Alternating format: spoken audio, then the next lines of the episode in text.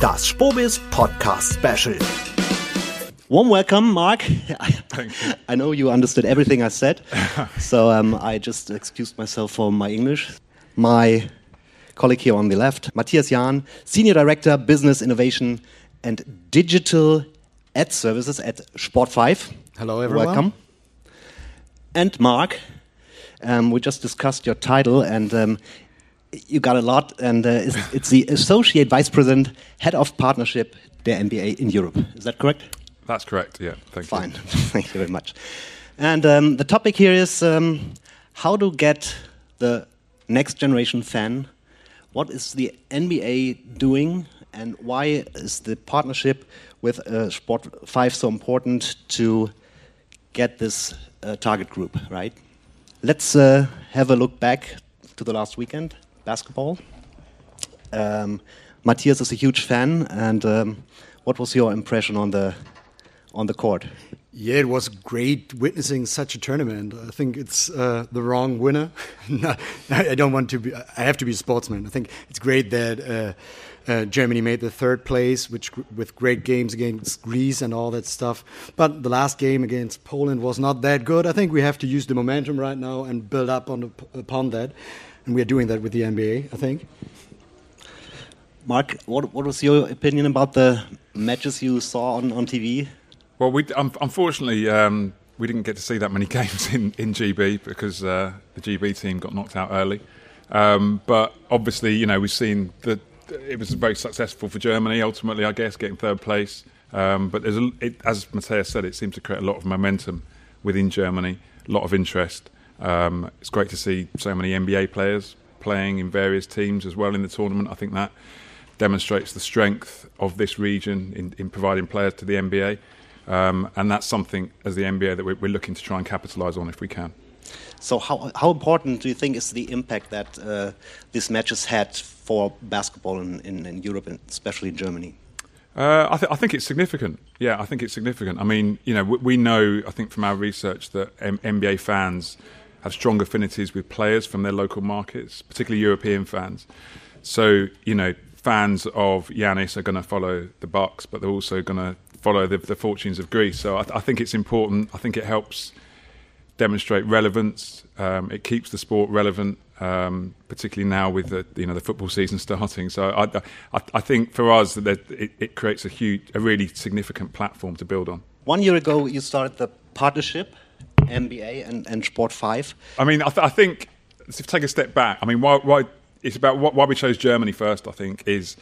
Um, we, you know, from an NBA point of view, we, we tried to prioritise five key markets in Europe, which are based on, I think, the opportunity around media, the opportunity in terms of the fan base, the opportunity in terms of the affinity to basketball as a sport. Um, those five markets, uh, in no specific order, are Italy, France, Germany, Spain, and the UK. Um, we have an office in London, so that covers the UK. We have a, a, small office, six or seven people in Madrid, so that covers Spain. Um, France, we obviously have had the Paris game in 2020, and we're coming back in 23 um, with another Paris game, so that sort of covers France off. And then we, we have a we have a similar partner, partnership with another agency in Italy, which which um, has, has really it's delivered sort of two significant partnerships for us in that market. So Germany was really the one that was missing. Um, so we were really keen to try and um, have a partnership in Germany. When we, we took a look at the market, I think the important things for us in a partnership were working with a trusted partner who has a strong network within the market and has got the ability to, to be, be able to get the NBA and the NBA's proposition in front of brands. Um, and Sport 5 for, for, us were the obvious choice to do that. Um, so we're really pleased with how the partnership started. Um, but there was important reasons why we chose Germany as well as why we chose Sport Five. Matthias, I know you're a big basketball fan, but uh, now you have to talk about business and basketball. what were your your approach um, when it came to this partnership? Uh, we talked uh, earlier, and you said, well, um, it's it's very individual. It's really creative. It's it's a new approach from the NBA in Germany. Um, so, how did you get involved in this case? I was very lucky to get involved, to be to be honest, and it was like starting a new relationship with a lot of butterflies in my stomach. But um, I think um, it's totally different to other approaches we have in Germany, as we are pretty excellent when it comes to football. We are good in basketball, but um, the NBA is not really a tangible product. To be honest, it's uh, we have one of the biggest sports brands in the world and we have a logo, and we have a lot of franchises, and we have a European game which comes up next year. But it's not like we have a stadium where you have matches every weekend and we have LED panels. So we need individual approaches using the social media buzz the NBA has and all that stuff. And we don't have off the shelf inventory. We have like um, individual approaches which we have to define together with the NBA. And this is working pretty good in a close partnership, I think. So it's uh, pretty different, and I'm not really a salesperson, to be honest. I'm more a product person, and so it's about defining these products for the NBA, and that's the main challenge we have here. But it's a nice challenge. I bet. I bet. Um, let's talk about this last summer. Um, you had an event in, in Berlin that was uh, pretty special. Uh, Mark, please tell us about what happened in Berlin with the NBA and, and Hennessy. Um, well, it was uh, it was part of a sort of a bigger campaign that Hennessy did globally, um, where they were trying to create um, interest around the NBA partnership through building courts in different locations, um, and essentially they were sort of pop-up courts. So in uh, Berlin. Um, they created an activation around a, a pop-up court there. Um, the idea was to try and get influencers, celebrities down to create sort of interest socially and on digital around that event. Um, it mirrored what they did in um, London, where they had a floating court on the River Thames in London. They did something similar in, in Africa as well. Um, so, I mean, we were really pleased from a from a NBA point of view that we had a global partner that was sort of committed to activate in various regions. Fortunately for us, in, in Europe, they chose two regions, one t- two areas. Sorry, one was Berlin and one was London. Um, but I think you know, we, we and hopefully we'll get onto it later, but you know, increasingly we're, we're working with partners to deliver these activations to fans, and it's really the, the part that partners play in helping bring it to life is really important for us. Matthias, what is? Uh, I know you don't like the word the word challenging, but you have on the one side the big brand NBA with a huge followership, and uh, on the other side you want to um, activate and uh, reach the Gen Z, the next generation fan. How do you challenge that? We have to identify the usage patterns, and they are totally different. I think when, when it comes to social media channel, uh, channels, we are not talking about Facebook or Instagram anymore. Well, Instagram, we are talking about that. That's not right, but more about TikTok and all that stuff. And we have to understand that and how we can leverage it. So it's not just like the LED signage uh, on the court, it's about stories.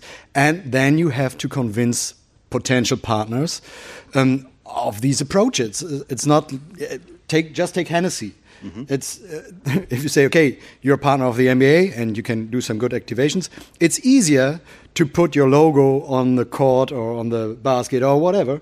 It's much more difficult to do such an activation as it was done on the River Thames or in Berlin. And so it's like that's what I meant with tailor made. We have to discuss it and we have to make it tangible and buyable Mm-hmm. And that's the main challenge we are facing right now. And for the younger generation, it's to understand totally different usage patterns. Yeah, I mean, I, I think it, it, it's a good point, and I think um, you know we don't. When we first spoke to Sport Five, um, you know, I, think they were they were quite keen to understand sort of case studies and, and what we've done with partners before, and, and, we have got a lot of good case studies, but every single one is different, mm-hmm. and and I think that's what we're trying to bring to the market, and that's what we're trying. To, when we engage with brands, that's what we're trying to get across. That we we we can provide a number of different examples of what we've done with brands, but actually, what we're trying to do is something that works for you and your brand at that specific time. So it needs to be something that is pretty tailor made. It needs to be something that's original. Um, but it also needs to be something that the brand is going to help support as well. Um, so there needs to be, I, th- I, think, from the brand's point of view, you know, some sense of how are we going to activate this. It, it's not just a case of putting your logo on and, and hoping for the best. Um, so it, it, it is a it, it's a different approach I think to some rights holders take, um, but I think it's one that works for us and it's one that we we found to be successful in, Europe, particularly with the type of different brands that we've worked with as well. Mm-hmm. Well, um, you already have a, an, a, a heritage here in, in, in, Germany. Matthias has a actually white paper in front of you with with some ideas. Yes. Um, you have some ideas that needs to be done, like um, like a, a, store in Berlin. Mm.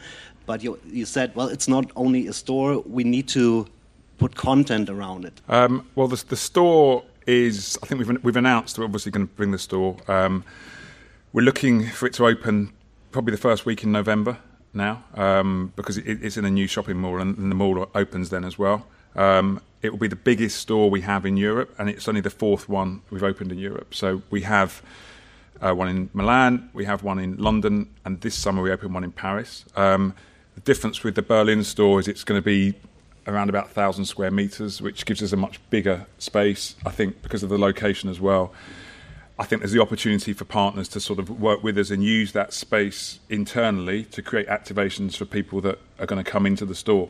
Um, the, the, we're working with Lids, um, who are big, obviously a big sort of global retailer as well, to deliver the store. Um, and I think at, at, this point in time, you know, we, we we're open to ideas. I think I think from partners. I, I think the store gives us a great platform to work with a brand on. Um, but it's just how we how we do that and how we bring that to life that we need to work with partners on. Um, I think the first stage is getting the store up and running, which hopefully from the first week in November it will be, um, and then from then on, you know, bringing brands down there and showing them what we what can be done, mm-hmm. and then as I've said, it, it's pretty much working on a case by case basis with brands to see what they could do or how they feel they could bring that space to life. And may I add one thing to that? Sure can. It's like um, you just have to imagine. Uh, when I first heard about the store, I was I thought, okay, like seems a little bit outdated, but it's totally not. As like online shopping is a pretty lonely thing to do. You're clicking on your own and you're buying on your own shopping together at a store is a pretty great event. It can be. And I think the advantage the NBA has with such a store is to show its variety as well with different franchises which will be at the store as well with the brands and the logos. So it's like to have this point of contact in one vibrant city like Berlin is, is from now on, I think, a great approach the longer I thought about it. Yeah, and I, and I think there's you know there's a couple of things as well with the how we're going about the store. So, you know, there is the opportunity within the store to personalise caps and, and, and, jerseys, and we've done that in London, and that's proved really popular. Um, we're also uh, be looking to sort of create some specific, you know, German market Berlin merchandise as well that can only be bought at the store. So. I think we're trying to make it a, destination where people want to go, not just to buy stuff that they could buy online. That, that there'll be things there that will be pretty unique to that store as well. Mm-hmm. All right, so the store is going to be open in November. Yeah, hopefully. All right. So, um, and um, if we come to November, the next year is not far away. Yeah. Uh, you plan a big game in in Paris. So the game is in January 23. Um, it will be the second time we've come to Paris. So the first game was in uh, 2020. We've obviously, unfortunately, had a bit of a gap because of COVID. Um, but the plan was always to come back. We're now back with uh, the Bulls and the Pistons. So big sort of traditional historic rivalry between those two franchises.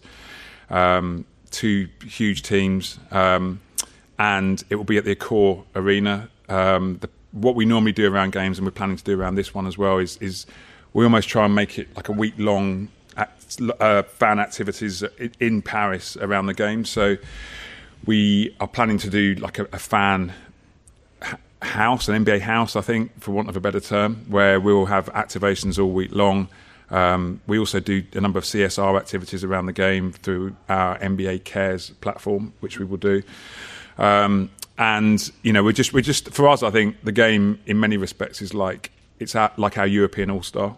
So we need to try and maximise that that opportunity that we have around the game. Um, because at the moment, you know, we only have one game, one regular season game in, in market. Um, interestingly, this year is the first year that we'll have games in Abu Dhabi because our market also covers the Middle East. So in a, in a month's time, we'll have the uh, Hawks and the Bucks in Abu Dhabi playing two back-to-back pre-season games as well. Um, So we've managed to bring more games to the region. They're regu- they're not regular season games; they're pre-season games, and, and they're in Abu Dhabi. But I think for us as a region, that's a really significant step forward. Um, you know, if we were able to, it'd be great to bring more regular season games. But because of the scheduling, um, at the moment, it, it, it, it's limited to one. Um, but we try and make the game an NBA Europe game rather than an NBA Paris game because we want that game to sort of be something that appeals to people across the whole region. And, and from ticket sales, we, we know we see that there is a significant number of people that buy tickets from outside of France to travel, just as there was when we had the game in London. There was people outside the UK who travelled.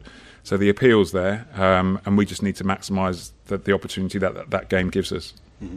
Thank you.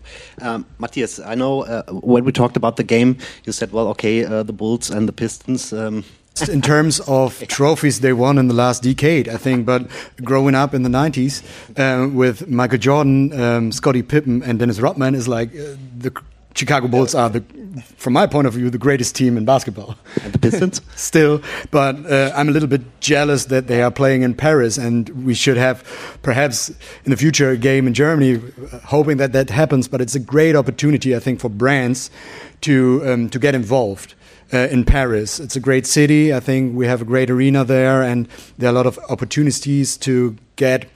Uh, in touch with the legends and all that stuff. I think Paris is a great game, and we see that.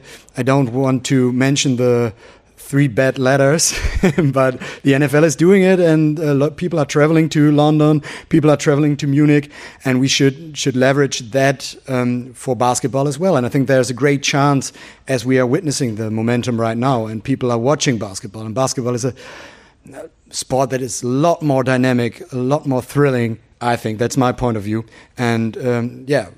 It shouldn't be just Paris. It should be Berlin in the future. But that's that's what the NBA has to decide. And on uh, US basketball, you can always see like actors, prominent people, musicians on the sideline. Um, is that something that you uh, could imagine and wish for for uh, for a game in Berlin, for example? It's not just about the people. I think it, I, I, would wish that, as we have some big stars in Germany as well, who could be a platform and influences for that. But it's also about the the topic. Uh, I think sport is the platform which combines music, art, and all that stuff, and especially basketball does that to um, the youth culture. And I think that's very important to reach out to the younger generation, as we have like Snoop Dogg is a regular at the Lakers games He's always sitting there, I think. And um, it's like if Snoop Dogg does that as an influencer, I might do this as well. As well, and perhaps in Germany it's Capital Bra. I don't know. And he's attending a match, and so it's a great lever to use these influencers to get attention for the NBA. Of course, I think the the last. I'm just testing my memory here, but the last time we came to Germany for the um, we bought the Spurs and they played Alba Berlin, and I think and I think Alba Berlin won actually, but. Um, I remember Lady Gaga was she she was playing in Berlin I think that the same time and so she was courtside for that game and that that was a pre-season game um, and the last time we were in um, Paris we had Neymar we had um, Mbappe we had Thiago Silva. We had half the Paris Saint Germain team were there as well, um, plus you know people from the music side of the, uh, of the business as well. So I, I, think what you know, I think where we try and position ourselves and where we see ourselves a bit differently is, is the NBA is a you know it's a sports and entertainment brand, and it attracts people across music, lifestyle, fashion, um, and a number of events that we've done outside of games. We, we've tried to really play on that, and we've tried to really highlight that the influence that the NBA has had beyond sport. Um, and I think that's a really valuable and unique selling point for us. Um, I think certain other sports, might, you know, maybe the Super Bowl, maybe the World Cup final, big events around sports, they, you get the same thing. But for the NBA, mm-hmm. it's all the you know it's, it's, regular season games, as as Matthias was saying for the Lakers. Mm-hmm. Um, so I think that's a really important point of difference for us, and one that we're really trying to maximise as much as we can. And uh, as you talk about um, maximization, it's um, talk about diversity. It's a, a big topic mm. as well.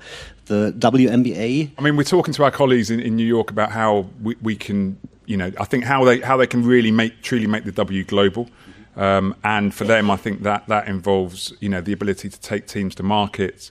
Um, they acknowledge that, again, within the W, there's players from all over the world. There's players from Germany, you know, there's players from everywhere. So I think that the potential's there. Um, I think at the moment, how that looks is still up for debate, but I think there's a willingness on our side, and because we think there's an opportunity to be able to talk to brands and potential partners in Germany and in Europe more widely about the, um, the W as a property, because you know we all know how popular women's sport is. We all know how important women's sport is, um, particularly being in the UK and seeing the success of the European Championships, mm-hmm. soccer in, in the summer. It's a huge opportunity for us, and I, and I, think it's one that we need to make more of. Um, you know, the W has been a successful league in the US for a long time. We just haven't really t- used it to go global, or, or, or, even in Europe to talk to talk to brands, and so we're, we're, trying to do that as much as we can with Sport Five now. Where you know we, we don't just want to talk to brands about the NBA, we want to talk to them about the WNBA as well. Mm-hmm. Um, and and you know we also have we have other properties as well. We have the G League, which is the development league in the US. So mm-hmm. we should I think be much more offering a holistic approach to the properties that we have and not just focusing exclusively on the NBA. Mm-hmm. Let's go on a journey next year, same uh, date. Uh, where are we? What cases do you, could you imagine? Um, what is your plan? I can imagine a lot. so, but the the brands have to uh, get on board to realize it. That's in the first place. But um, I think it would be great to make a deal with WNBA because it would uh, show a sign into the market how important women's sports is, and I think um, that would be a great opportunity to show. It's not just about the reach of the NBA and the logo of the NBA and all that stuff. It's about totally different logos, totally different cities, totally different franchises, and women's sports. But another topic is like sustainability. I think NBA could be a platform here as well to do that. But there are so many approaches. We have one of my favorite approaches the the NBA took is uh, the refurbished courts together with Footlocker, and they did that in UK and the US.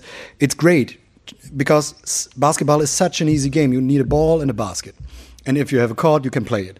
And so, um, if the NBA takes their you know, the social responsibility to refurbish these courts, it's great. It hasn't happened in Germany right now, but I would love to see it here in Germany.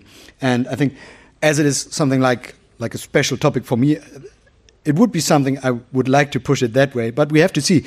Uh, as we said, it's very individual, and we have to see what the brands want to do and which approach fits best. But I think we, we should push into this direction. And next year, I would like to, to show a case with women basketball and uh, perhaps a case with refurbished ca uh, courts. Would be great. yeah. I mean, the, the, the, refurbished courts example is a good one because. Um, with Footlocker, I mean, Footlocker are a European partner now. They're not a US partner anymore of the NBA. So it's just with us. It's just our region they have a partnership with and they um, last summer the project was to refurbish courts in London, Barcelona, and Paris, um, and then they built on that this summer by actually now we're going back and we've done three on three tournaments with them. So it's not just about building a nice court and the court looks nice and it just stays there. It's about trying to actually utilise that court. And for them, that, that that was a you know that was a perfect activation because first of all you, you, you create the facility but then also you you know you you come back and you create content for that facility as well by having this three on three tournament. Mm-hmm. Um, so it, it was sort of a, a, successive summer of activations with Footlocker around the courts. But yeah, I mean that, that's probably the most visible example I think of how we can activate in communities and help sort of give back to the communities and, and do projects that genuinely have some social responsibility attached to them. How important are those uh, cities like Berlin, Paris, or could you imagine to go to Paderborn, maybe, which is pretty small? If, if, I knew where it was, I'd, i could imagine it, I don't, I don't know where it is. no, but, uh, but, you know, yeah. we talk about the urban cities where you can yeah. reach the younger generation, yeah. the next generation fan. So this is this is your main focus, the bigger cities. Um, again, I think we are led by our partners, and, and I think Footlocker specifically, you know, they they their focus is those big cities, and I think you know, interestingly for them, but Berlin might be somewhere that's next on the list for that reason. Mm-hmm. Um, when we do activity, when we do activations with Nike, it's the same. They try and tend to focus on the bigger cities. Um, having said that, you know, the, the, the grassroots initiative that we do, Junior NBA League, um, in you know in Germany, it's just it, it's in its infancy. So we just have one league, which is in Hamburg. But in other countries like the UK, for example, and Italy, we have over 20 leagues, and they are everywhere. You know, they're not they're not just in the main cities; they're they're across the country. Mm-hmm. So uh, our desire, I think, is to go as wide as we can. I think where we sometimes focus on the main cities is because that's where the partner that we choose to work with, that's where their objective is. It, it's more led by them necessarily than led by us. So it's a challenging project, right? It is, but it's fun. okay, is, uh, is it an, an advantage uh, to have first the focus on bigger cities and then spread it out, or would you say, oh, well, I don't know, I, I have a different approach. I can pick up the next generation uh, somewhere else. I don't want to offend Paderborn, but I think uh, Berlin is more of a longing place for young people, for creative people to go to, and I think so. This approach might be like be a good leverage, uh, good way of leveraging the the image of the city and then we can take it to Paderborn and Detmold and I don't know. okay, just examples. Do you have any questions to Mark or Matthias? Feel free to ask. One of the most popular items that we have now is I don't know whether you've seen it, but there's like an orange hoodie for the WNBA, which is literally just an orange hoodie with the WNBA mark on, and that's it. But that, that whenever we get those in, that is really, really popular.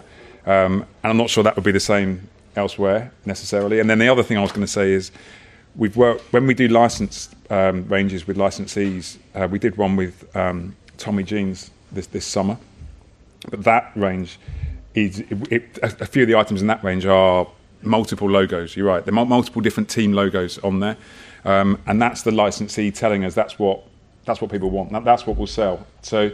Again, I think a lot of it is driven by what people want. It's not necessarily our approach. We're reacting to the, the marketplace, but it's also our licensees telling us as well when we give them the opportunity because they, they could use one mark, they could use the NBA, but they choose to, and in a lot of instances, to use multiple team marks because that's actually where the appeal is.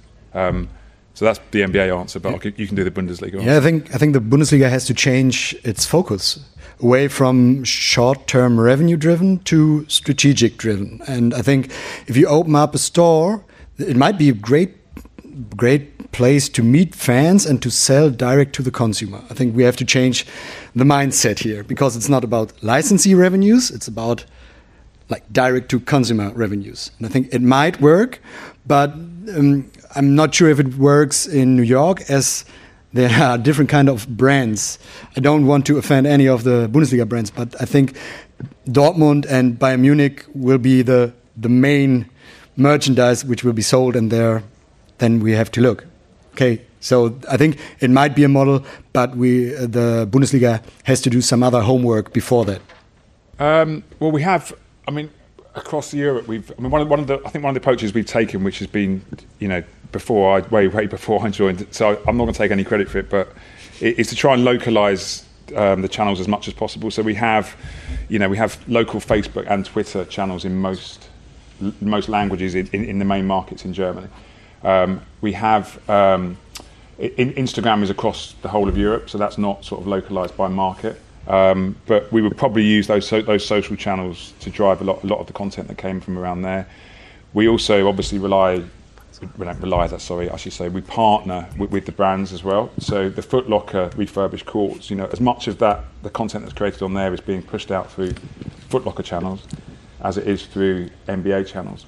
But as as much as we can, we try and localize it as much as possible to make it relevant for a specific market. And obviously, in Europe, with the challenges around languages, you know, you, you need to do that. We can't just necessarily push everything out on a European platform in English. We need to make sure that for particular markets, that content is relevant and, and in local language. I say thank you very much, Matthias. Thank, thank you. you. very much, Mark, thank for you. those insights. And thank you very much for the audience here. And um, hope you enjoyed it a little bit. Thank you. Das war das Phobis Podcast Special.